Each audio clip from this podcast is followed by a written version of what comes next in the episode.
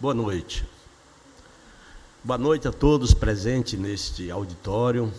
Nossos cumprimentos, naturalmente. A todos que nos assistem pela Rádio Ismael e outras rádios a ela associadas. E a outros que nos assistem pelo YouTube, pelo Facebook. A todos somos muito agradecidos pela assistência. A proposta de hoje são reflexões sobre a lei de amor. E este assunto vem tratado no Evangelho segundo o Espiritismo, no capítulo 11. Naquele capítulo que trata amar ao próximo, próximo como a si mesmo. É a nossa famosa lei áurea. Então, de início, convém que nós definamos, embora saibamos, mas sempre é bom a gente colocar o chão para todo mundo. O que é lei? É regra necessária ou obrigatória, ato de autoridade soberana que regula, ordena, autoriza ou veda. E amor? Sentimento afetivo, forte em relação a alguém. Então, a lei de amor tem a ver com as nossas determinações internas que nos levam a ter este sentimento afetivo, às vezes até apaixonado, em relação aos outros seres. Pode ser pessoas e pode ser até coisas. Entra um pouquinho aí já a nossa parte instintiva.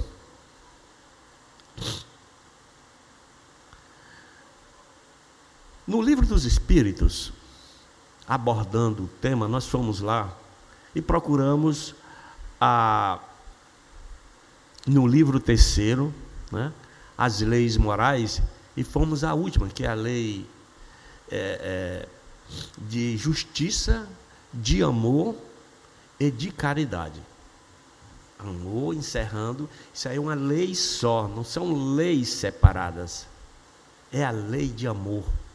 Só que ela tem essas características de justiça, porque temos uma consciência que é a nossa base moral, é aquilo que nos liga com Deus. Ali está a base da justiça. Por isso é que é dito: amar ao próximo como a si mesmo. Só nós podemos decidir isso. É algo ditado nossa consciência. Lei de justiça, de amor e caridade. E aí eu pergunto: caridade? Sim. Caridade é um sentimento belíssimo. É uma, é uma virtude que nos aproxima, nos dá a intimidade de nos aproximarmos do Criador. Paulo, o nosso São Paulo da nossa Igreja Católica, ou seja, o Paulo de Tarso, nosso, ele faz uma exortação que é emocionante. Na realidade, essa exortação a gente vê muito até em casamentos falando sobre a caridade. Ele diz: é bom sempre a gente começar por ela.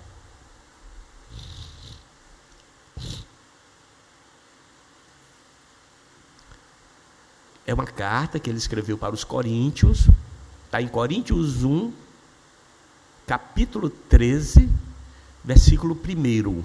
Ele diz: A caridade é paciente, bondosa, não tem inveja não é orgulhosa, não é arrogante, nem escandalosa. Não busca os seus próprios interesses, não se irrita, não guarda rancor, não se alegra com a injustiça, mas se rejubila com a verdade. Tudo desculpa, tudo crê, tudo espera e tudo suporta. E aí justifica esse sentimento de amor, a ligação caridade, sentimento de amor. É algo que brota. Pessoas que têm esse sentimento, que aqui foi falado por Paulo, é porque brota de dentro da alma essas virtudes que nos credencia a respirar o amor.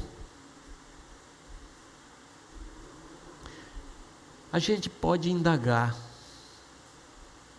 que amores nós podemos ter em nossas vidas cotidianas. Nós podemos perceber logo de cara, o amor filial é algo que todos nós conhecemos. O amor maternal, né? Quem de nós não comemora o Dia das Mães? Quem de nós não sabe o que seja esse amor maternal? É algo. A mãe perdoa sempre o filho. Não é mesmo? É uma coisa impressionante. E aí nós fomos também ao livro dos Espíritos, na questão 886, na 890. E aí Kardec faz essa pergunta: Será uma virtude o amor materno ou um sentimento instintivo comum aos homens e aos animais? Porque os animais também têm esse, né, essa, essa maternidade de proteção, que a gente poderia entender como amor. E aí os espíritos respondem: olha só, é uma e outra coisa. Então, no sentido da maternidade, nós podemos ter duas coisas. Podemos ter a parte instintiva, aquela de proteção, de guarda, podemos ter a parte de amor na, na sua essência. Continuando. A natureza deu à mãe o amor a seus filhos no interesse da conservação deles. No animal, porém, esse amor se limita às necessidades materiais. Cessa quando desnecessário se tornam os cuidados. No homem, persiste pela vida inteira e comporta um devotamento e uma abnegação que são virtudes. Aí é virtude. Sobrevive mesmo à morte e acompanha o filho até no além-túmulo. Bem vedes que há nele coisa diversa do que há no amor do animal de hoje por diante nós não podemos mais fazer essa confusão.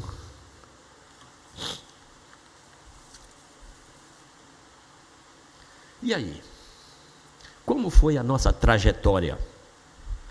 Eu pensei aqui rapidamente da, da, da, da palestra, da, da, do texto que nós vamos ver, da instrução dos Espíritos, que é a instrução que nós vamos ver são as instruções contidas no capítulo 11, os itens 8, 9 e 10.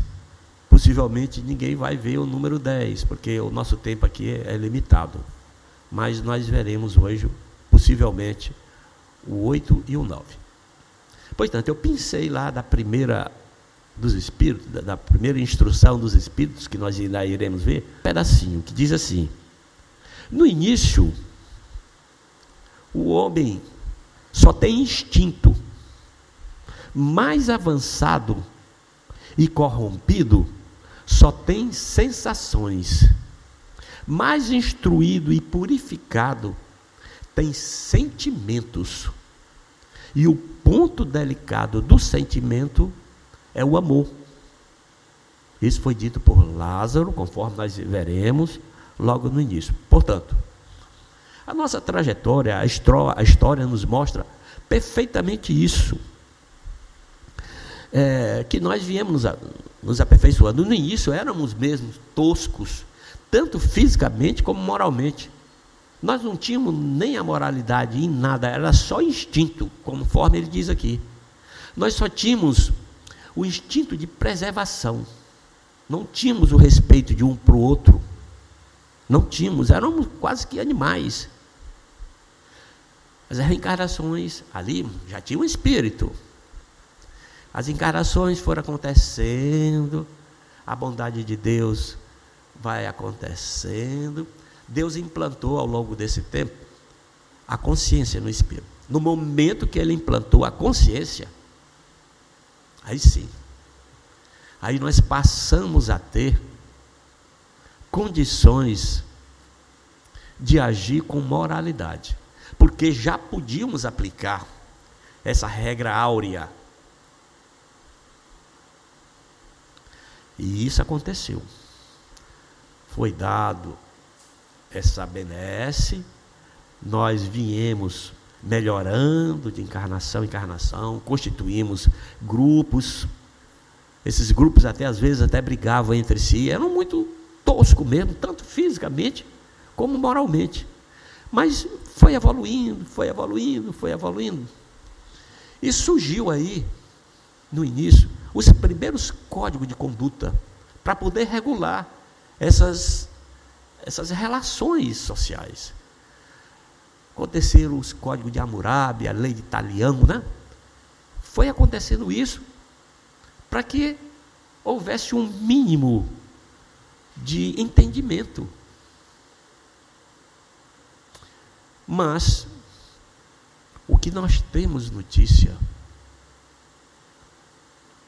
da intervenção divina direto é do nosso conhecimento, até da Igreja Católica, é que o primeiro código de conduta aconteceu com as tábuas dos Dez Mandamentos que foi entregue para Moisés, né? Moisés devia ser um, é um médium e foi recebeu todas essas informações. Agora, vejamos, para aquela época, o povo ainda era muito, muito tosco. Para aquela época, eles, eles, o Moisés teve que ser duro. Todas as, as, as os dez mandamentos, todos eram proibitivos. Apenas o primeiro, que era amar a Deus, que era de concessão, amar a Deus sobre todas as coisas. Mas o restante era não matar, não pecar contra a castidade, não roubar. Tudo era não, não, não, não. Mas Jesus nunca nos desprezou. Ele foi mandando os seus emissários ao longo dos anos, que são os profetas, que são os filósofos. Ao longo dos anos eles foram aparecendo foram levando até essa regra áurea. Emmanuel, fazendo um comentário sobre essa, sobre essa regra áurea, especificamente pelo que está lá em Mateus capítulo 22, 39, aqui diz: segunda, o segundo, o segundo mandamento é semelhante a este, que Jesus responde, né? Amarás o teu próximo como a ti mesmo. Então, isso, essa essência, ela já vinha dando, já vinha sendo dada, antes até de Jesus. Olhe só a bondade dele. Emmanuel conta isso para nós. Quem quiser olhar, pegue Emmanuel comentando o Evangelho segundo Mateus, que você vai encontrar lá neste capítulo específico. Ele contando isso. Infelizmente, aquelas pessoas que foram colocadas para levar essa mensagem, eles eram muito restritos, tanto espacialmente, como às vezes até é, alguma, não sei se deficiência moral, mas eles não tiveram eco, não tiveram eco suficiente para implantar nas sociedades aquilo que Jesus realmente implantou. Porque Jesus chegou e implantou isso com o seu exemplo. E por isso é que nós já temos até hoje, numa boa parte do mundo, o mundo ocidental praticamente, acho que. Essa, essa lei áurea é uma coisa fabulosa. Está na essência nossa. Então, os gregos, os persas, os chineses, os hebreus, Emmanuel conta que eles já sabiam disso. Agora, de uma forma restrita. Porque aqueles emissários não tinham muita a luz não se equiparava à do mestre Jesus. Não é mesmo? Então, não, não teve muita penetração, mas já vinha, se sabia disso.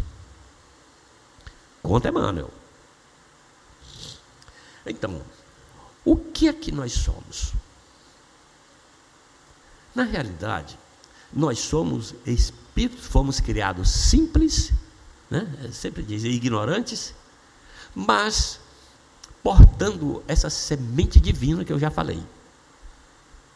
E precisamos das reencarnações sucessivas para que a gente vá se aprimorando, tanto intelectualmente quanto moralmente. É essa a nossa o nosso motivo. Mas a gente só vai perceber isso com maior clareza depois da doutrina espírita. Jesus já falava, já contava, já dizia muitas coisas. Talvez os apóstolos, que eram pessoas simples, aparentemente simples, mas eram espíritos elevados. Eles estavam tão preparados que eles entenderam na essência a boa nova e entregaram suas vidas em holocausto. Todos eles, com exceção de João, foram trucidados. E nenhum andou reclamando. Então, a doutrina está aqui para nos ensinar. No momento que a gente começa a entender, e os espíritos são uníssonos, falando sobre a doutrina espírita, a beleza que é essa doutrina. Ela nos abre a porta do entendimento, ela nos revela o verdadeiro mundo em que vivemos, que é o mundo espiritual, é o mundo causal, é lá que nós estamos, é para lá que vamos toda noite, quando dormimos. Nós trabalhamos, só que não nos é dada a, a, a lembrança. A espiritualidade não dá, a não ser quando é necessário para o nosso aperfeiçoamento. Quando tem algo de aprendizado, a espiritualidade solta aquele sonho que a gente às vezes percebe em technicolor, né? Para usar uma, uma, uma figura de linguagem antiga. Pois bem, então o verdadeiro mundo é esse mundo, é o mundo espiritual. É de lá que nós viemos e é de lá para lá que nós vamos. Então, quando a gente vem aqui na reencarnação, a gente tem um esquecimento de todo o passado. Imagine se nós fôssemos lembrar de tudo que nós já fizemos, do que nós fomos. Isso é uma loucura. Imagine se nós ao acordarmos, tivesse lembrança de tudo que nós fizemos à noite, a gente ficaria louco. Mas Deus, o nosso Criador, faz tudo com perfeição. É de uma bondade infinita. E aí? O que que ocorre? A gente vem para se trabalhar para fazer as aquisições de virtudes. Nós viemos aqui, nós estamos aqui para nos melhorar, tanto intelectualmente como moralmente. Já já eu vou entrar nessa aí. Então, a doutrina espírita vem desejar isso. Na realidade, nós somos todos co-criadores. Estamos o tempo todo trabalhando, fazendo o bem ou o mal. Não que Deus queira que nós façamos o mal. Jesus já dizia isso. Alguma coisa assim que o mal, é, o mal, o, o que não é bom, às vezes é necessário. Mas ai daquele por quem venha o mal. Ninguém está fora da lei. A lei de justiça, amor e caridade, ela é bondosa, amorosa. No entanto, ela é firme. A nossa consciência cobra.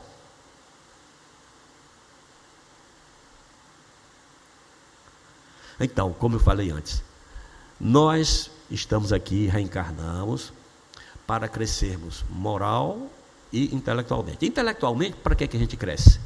Para que nós é, possamos é, custear, fazer frente às nossas necessidades materiais. Precisamos viver para quê?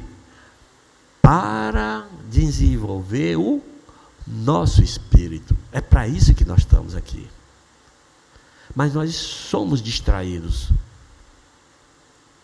Encarnações após encarnações, nós ligamos muito só para a nossa parte material, às vezes só para nós, para a nossa família, para o nosso bem-estar. Vir para cá, gente, não é estação de férias, não. Jesus nunca nos prometeu vida mansa. Nós temos é que aproveitar. A gente não imagina como é que está essa fila de reencarnação querendo vir e não pode, porque hoje os filhos estão cada vez mais reduzidos das suas quantidades. Então, deixa eu avançar aqui. Então, e moralmente, já vimos a parte intelectual, né? para que dê o suporte para que a gente possa viver e nos desenvolvermos espiritualmente. E moralmente, é no que diz respeito ao nosso relacionamento com os outros. Nós não vivemos, a gente pensa que a gente vive para a gente. Nós vivemos é com todos. Às vezes, a gente ainda é muito individualista, a gente só olha para nós. É o que o Evangelho segundo o Espiritismo deixa patente. nós ainda somos muito dominados pelo egoísmo e pelo orgulho. Essa é as nossas principais chagas. Pois bem, quando a gente vem e começa a desenvolver essas virtudes, a gente começa a se melhorar. Começa é, começa a, a, a perceber que a gente fica mais condições de perdoar, de fazer a caridade. A cada virtude, quais são as virtudes que a gente vem aqui atrás? Quais são? Eu vou dizer aqui algumas. A humildade, simplicidade, fraternidade, a indulgência, a resignação, a abnegação, a fé, esperança, todos nos leva no sentido do sentimento do amor. Quando a gente adquire uma virtude, e essas coisas não é de uma hora para outra, é devagarinho, é devagarinho, às vezes a gente tem que passar várias encarnações por isso é que nós somos produto dessas várias encarnações. Quando já somos humildes, quando adquirimos a virtude da humildade, a gente expurga um mal a ela associado, que é o orgulho e a vaidade. Olha só quanto isso é interessante. A gente expurga. Esse mal já não mais nos atormenta. Porque eu sou humilde, eu não tenho mais por que me orgulhar. Já sou humilde. E ela é a base da maioria das outras virtudes, a humildade. A percepção da igualdade, quando eu já tenho essa virtude em mim, da, da igualdade e da fraternidade, eu vou expurgando o egoísmo que tem dentro de mim. Vocês estão entendendo isso? É para isso que nós estamos aqui. É para nos melhorarmos. Mas, eu digo mais uma vez, a gente é distraído. A gente quer conforto. Aí você diz, mas rapaz, eu vou atrás de sofrimento? Não, não é que você vá fazer o bem, que você vai se sentir útil, feliz, conforme nós veremos aqui logo a seguir. Mas a gente tem essa distorção. A gente gosta de, de colocar as coisas para o outro lado, a gente, não é? É dessa forma. Nós temos que nos dedicar ao irmão, a todos. Temos que fazer a caridade material, mas temos que fazer também a caridade moral, conforme nós iremos ver. E aquela, a moral, é algo que nós podemos fazer toda hora, toda hora, na nossa família. A gente silenciando na hora certa, conversando, domando nossos instintos, às vezes muito forte, dos nossos instintos. Às vezes você nem pensa e devolve a coisa fazendo um mal enorme a você e ao outro. Nós estamos aqui é para, no dia a dia, nós íamos nos burilando. Realmente isso soca dentro de nós. Mas é algo que nós temos que fazer, até porque nós seremos recompensados na própria vida que nós estamos levando. Nós vamos sentir um certo grau de alívio. Uma Madre Teresa de Calcutá daquela, com tanto sofrimento, mas era uma pessoa se sentia feliz em fazer o bem. Você não imagina esse estado de felicidade. É o que depois nós vamos ler aqui. Ela se sentia leve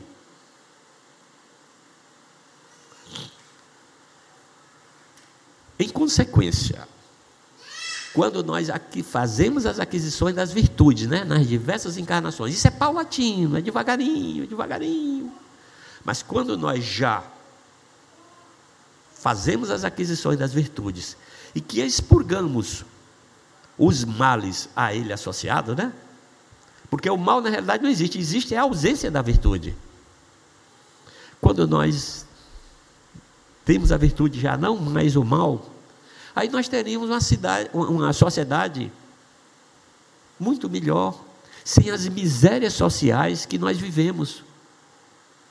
É algo que depende só de nós. Como que nós queremos levar a paz à nossa cidade, ao nosso país, se nós não estamos em paz? Como que nós queremos levar o amor se nós internamente não ainda temos as virtudes que me, me dão o sentimento do amor.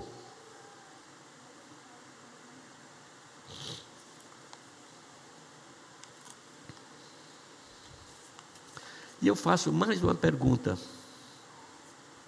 Já estamos à porta do mundo de regeneração. Todos já sabemos. Como estamos?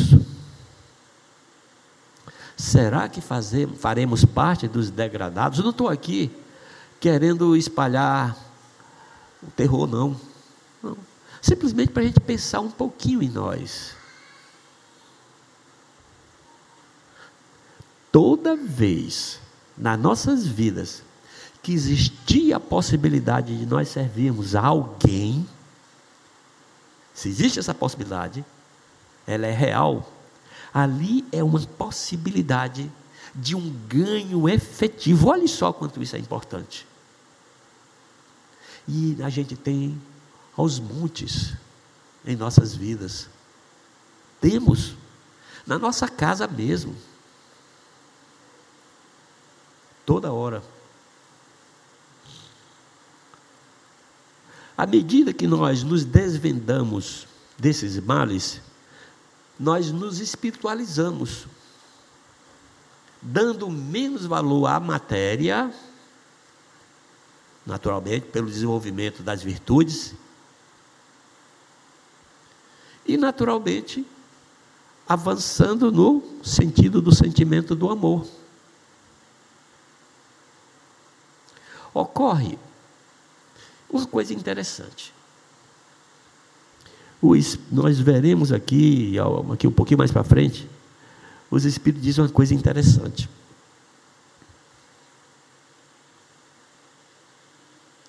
O verdadeiro sentimento de amor e sensação de felicidade é porque o amor é a lei de atração para os seres vivos.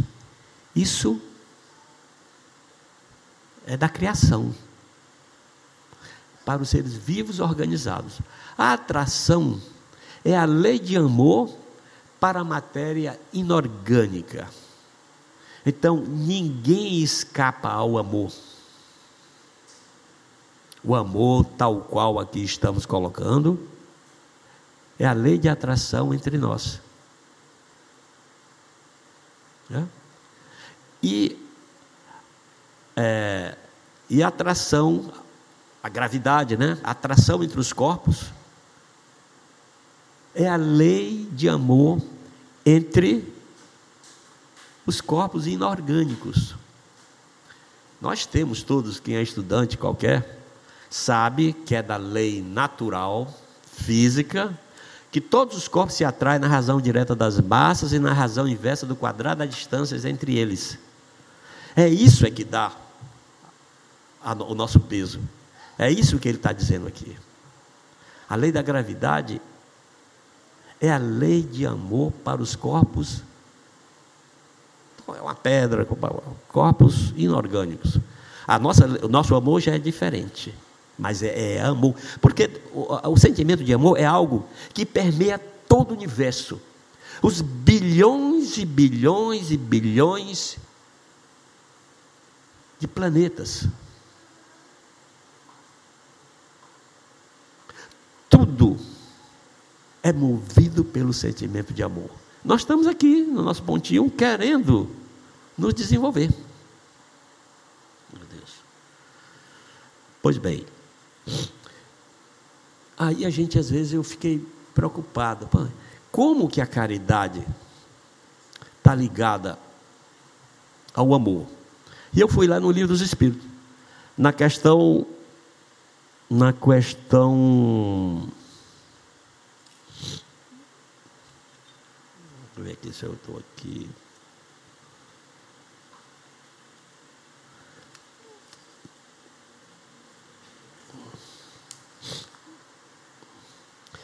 É naquela que fala sobre, já falei, como é que Jesus entende a caridade. Segundo Jesus, os Espíritos nos informam que ele entende como a benevolência para com todos. Eu já falei isso. A indulgência para com as imperfeições alheias e o perdão. Isso é o famoso que a gente chama no, no meio espírita de BIP. Benevolência, indulgência e perdão. Quando nós conjugamos isso, nós nos aproximamos do sentido do amor. Mas,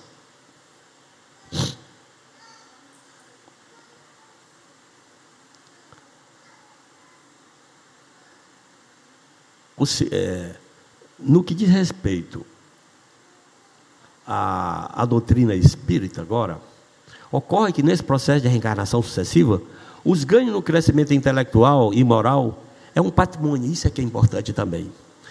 Tudo que nós conseguirmos de aquisição, todas as virtudes que nós conseguirmos, nós jamais perderemos. É um patrimônio inalienável. Na outra encarnação, eu pelo menos estou com aquele patrimônio, aquela virtude que eu desenvolvi na encarnação, eu continuo com ela. Jamais, isso é, isso é tão confortador, né, gente? Jamais a gente retrograda. Os Espíritos nos informam isso. Eu fico muito confortável com isso. Isso me dá coragem, me, me ajuda nisso, sabe? Então, é, o que, que nós estamos fazendo? A lei áurea é muito clara. Nós sabemos o limite que nós devemos fazer com o semelhante. É no limite que a gente deseja. Eu, só posso querer o que eu desejar para o meu para o meu semelhante, né? Desejar o bem é que eu vou colher o bem. Pois bem, eu fui aqui e, verifiquei um pouquinho na caridade moral e caridade, ainda trabalhando a caridade. Se nós formos olhar no Evangelho segundo o Espiritismo, aí para trás, no item caridade que já foi aqui tratado, eles fazem essa distinção muito grande entre caridade moral e caridade material. E eles dizem que fazer a caridade material é fácil. Né? Você chega lá dá o bem. Agora, a caridade moral, essa que realmente trabalha dentro de você, suca dentro de você, essa é mais difícil.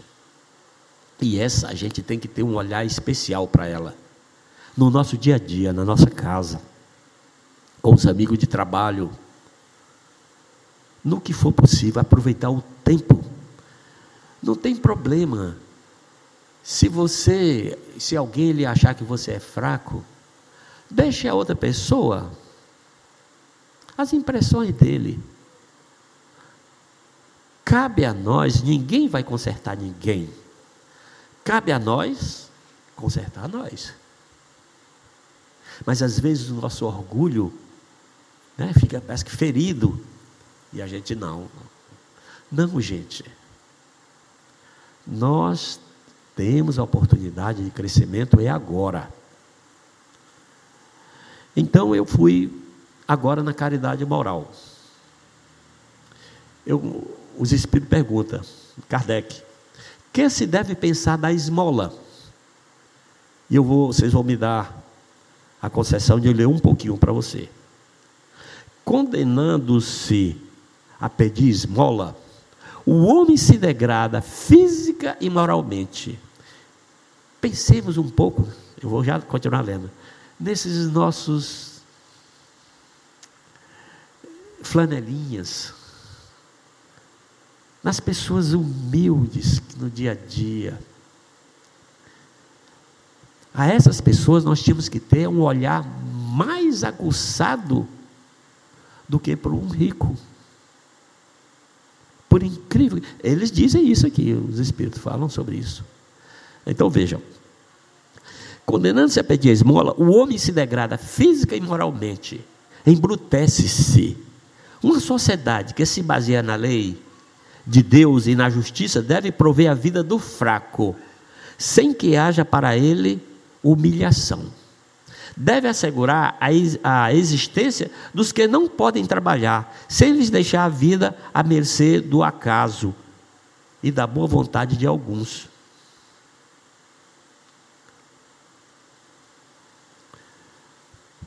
Aí eu, eu perguntemos, e aí, o que é que eu posso fazer? Eu vou dar jeito naquela pessoa? Mas nós podemos nos preocupar, elegendo as pessoas certas, tendo mais preocupação com aqueles que vão dirigir a nossa comunidade. O nosso vereador, o nosso prefeito, o nosso deputado. A nossa compaixão com aquele é primeiro de que eu considerar algumas conveniências de relacionamento com aquele pretenso candidato. Às vezes a gente não pode fazer, esforcemos-nos, mas pelo menos atentemos para isso. E aí, essa é a questão 888. Na 88A, o Kardec ainda faz essa pergunta: dá-se-á reproveis a esmola? Porque ele vinha falando, se você lê o livro dos Espíritos, ele vinha falando da precariedade da esmola material. Ele vem falando, sabe? Você tem que ter muito cuidado na esmola material. Ele, ele fala sobre isso. E aí o Kardec, instigando, né? Dá-se-á que reproveis a esmola? Ele disse: não. O que merece reprovação não é a esmola, mas a maneira por que habitualmente é dada. O homem de bem, que compreende a caridade de acordo com Jesus, vai ao encontro do desgraçado sem esperar que este lhe estenda a mão. Ou seja, nós temos aqui nos antecipar. É esse é que é o sentimento, a caridade ela vai antes. Mas não, nós esperamos, não, tem que justificar o dar. Jesus dizia: dá e dá-se-vos-á. Dá e dá-se-vos-á. A gente ainda não entendeu a profundidade disso. A gente faz as coisas esperando o retorno, às vezes até por aquela pessoa que você deu, é comum. Eu fiz isso, ele foi ingrato. Não cabe, não é assim a caridade.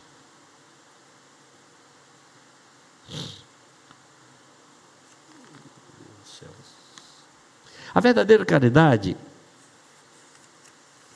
Ah, deixa eu ver aqui. Um, três, quatro. Bom, vamos ver aqui.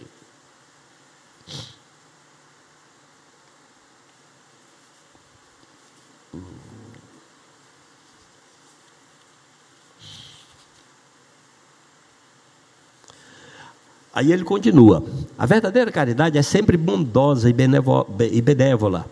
Está tanto no ato como na maneira por que é praticado. Duplo valor tem o serviço prestado com delicadeza.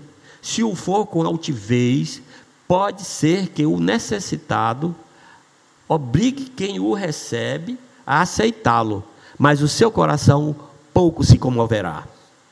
Lembrai-vos também de que, aos olhos de Deus, a ostentação tira o mérito ao benefício. Disse Jesus: Ignore a vossa mão esquerda o que a direita der.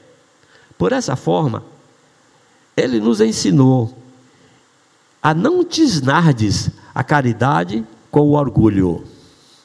Deve-se distinguir a esmola propriamente dita da beneficência. Nem sempre o mais necessitado é o que pede. O temor de uma humilhação detém verdadeiro pobre, que muitas vezes sofre sem se queixar. A esse é que o homem verdadeiramente humano sabe ir procurar, sem ostentação. Olhe só a sutileza. Não esqueçais nunca de que o espírito, qualquer que seja o seu grau de adiantamento, sua situação como reencarnado ou na erraticidade, está sempre colocado entre um superior, que o guia e aperfeiçoa, e o inferior, para com o qual tem que cumprir esses mesmos deveres. Se você é ajudado, você tem que ajudar os inferiores. E sempre nós somos ajudados. Sede, pois, caridosos, praticando não só a caridade que vos faz dar friamente o óbolo que tirais do bolso ao que voluosa pedir, mas ao que vos leve ao encontro das misérias ocultas. Sede indulgentes com os defeitos dos vossos semelhantes. Em vez de voltardes desprezo à ignorância e ao vício, instruí os ignorantes e moralizai os viciados. Será que nós paramos um pouquinho? Temos essa coragem, às vezes, para conversar um pouquinho com flanelinha? A gente tem medo. Mas eu já conversei. Não consegui. Mas é algo que nós podemos fazer. Instruir, olha, rapaz, tu tem esse caminho, tu pode fazer isso, essa tua atividade. As pessoas acham que tu está enganando, não é boa. Tu tem condições, tu tem porte físico para trabalhar, e dar saídas ou algo. Sede brandos e benevolentes para com tudo que vos seja inferior. Sede-o para com os seres mais ínfimos da criação e tereis obedecido à lei de Deus. Isso foi dito por São Vicente de Paulo. E aí eu pergunto: como estamos nós aqui? Como estamos? Será que já temos esse entendimento?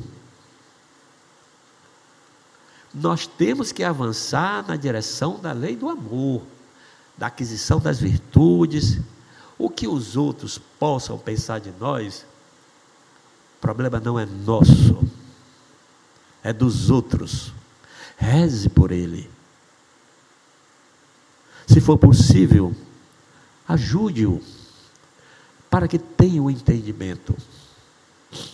Eu já disse que todos nós somos co-criadores. Às vezes, aquele que te faz uma desfeita, ali é um professor oculto. Emmanuel fala muito sobre isso. Ali, às vezes, tem um ensinamento para você. Somos co-criadores, só que aquele que faz essas, esses pequenos, esses males, qualquer que seja, ele está em curso na lei. Ele um dia irá restabelecer o que ele está desequilibrando. Será que nós damos essas informações para os nossos filhos? Eu confesso, já disse isso várias vezes, eu fico até com vergonha. Eu não fui assim com meus filhos. Eu poderia ter sido muito mais efetivo. Já conhecia a doutrina um pouquinho atrasado. Mas hoje, eu levo a todas as pessoas por onde eu ando.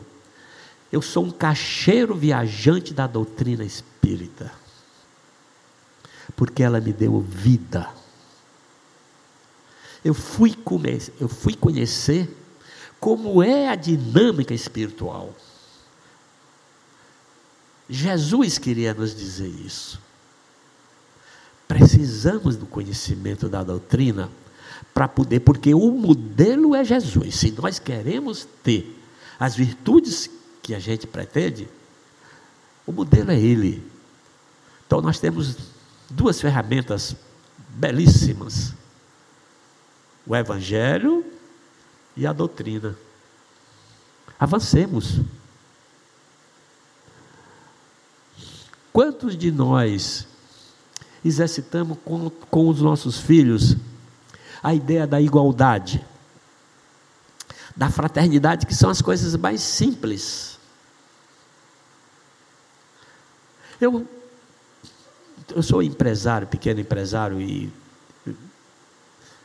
trabalho com muita gente, e de vez em quando eu encontro pessoas, pessoas com nível intelectual muito bom, mas dizendo: não, eu vou é trabalhar para que eu possa deixar um patrimônio para meu filho, deixar uma herança, deixar um patrimônio. E a todos eles, invariavelmente, pelo menos eles saem da minha frente concordando comigo. A todos eles eu digo: este não é o caminho. Você vai fazer filhos dependente de você. Você vai estragar seu filho. Dê a ele as virtudes que você possa dar, moral. Coloque ele ser exigente com a parte intelectual mas invista no seu filho. Se você tem recursos, em vez de estar comprando bens para poder deixar, é preferível às vezes você ir procurar uma associaçãozinha para vou assistir ali. Vou fazer uma assistência, uma associação qualquer. Mas hoje é a nossa cabeça, ainda continuamos assim. A doutrina já veio nos falar, já nos tirou o véu. Gente, Basta a gente olhar a vida.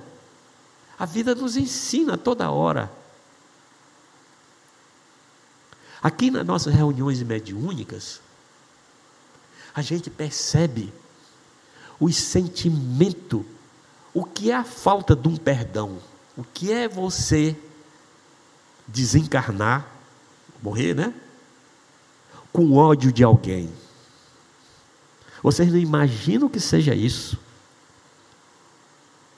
O problema é que a gente contrai.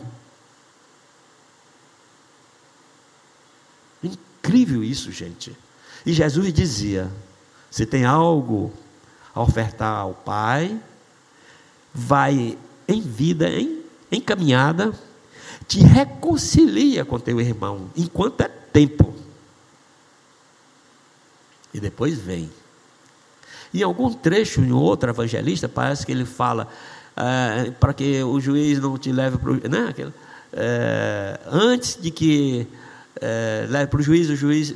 Tem, tem uma gradaçãozinha. Então, se a gente podia hoje levar aqui, pelo menos, a ideia do perdão.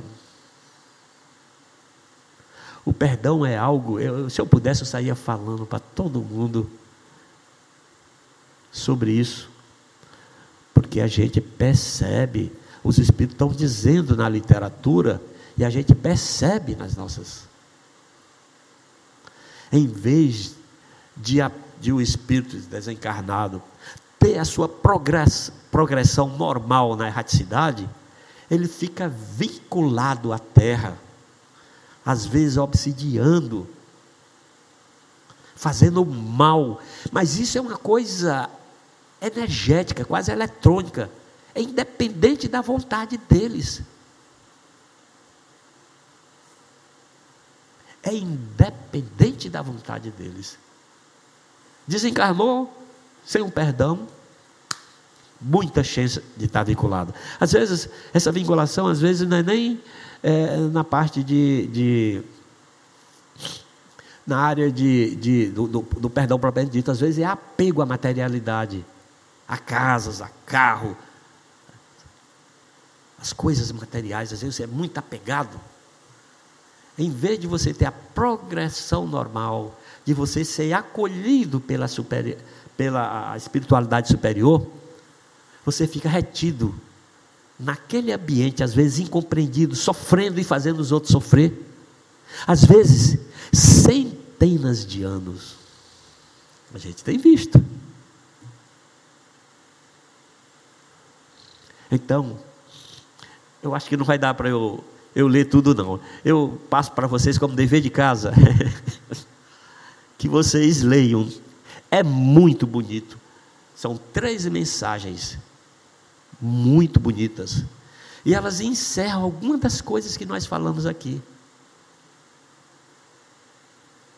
Então, o dever de casa será ler o capítulo 11, item 8, 9 e 10.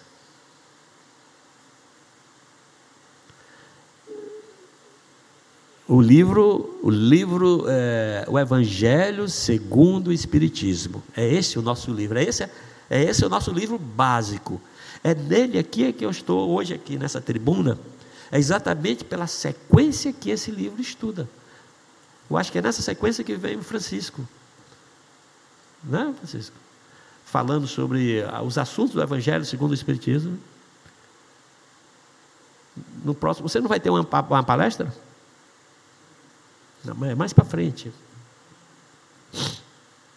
Então, gente, eu queria, é, já está, meu tempo já está esgotado. Eu queria agradecer a todos, agradecer muito a espiritualidade da casa que me confiou estar aqui. Eu sei que eu não tenho essas, essas coisas todas, mas eles insistem que eu venha aqui. Sou muito grato.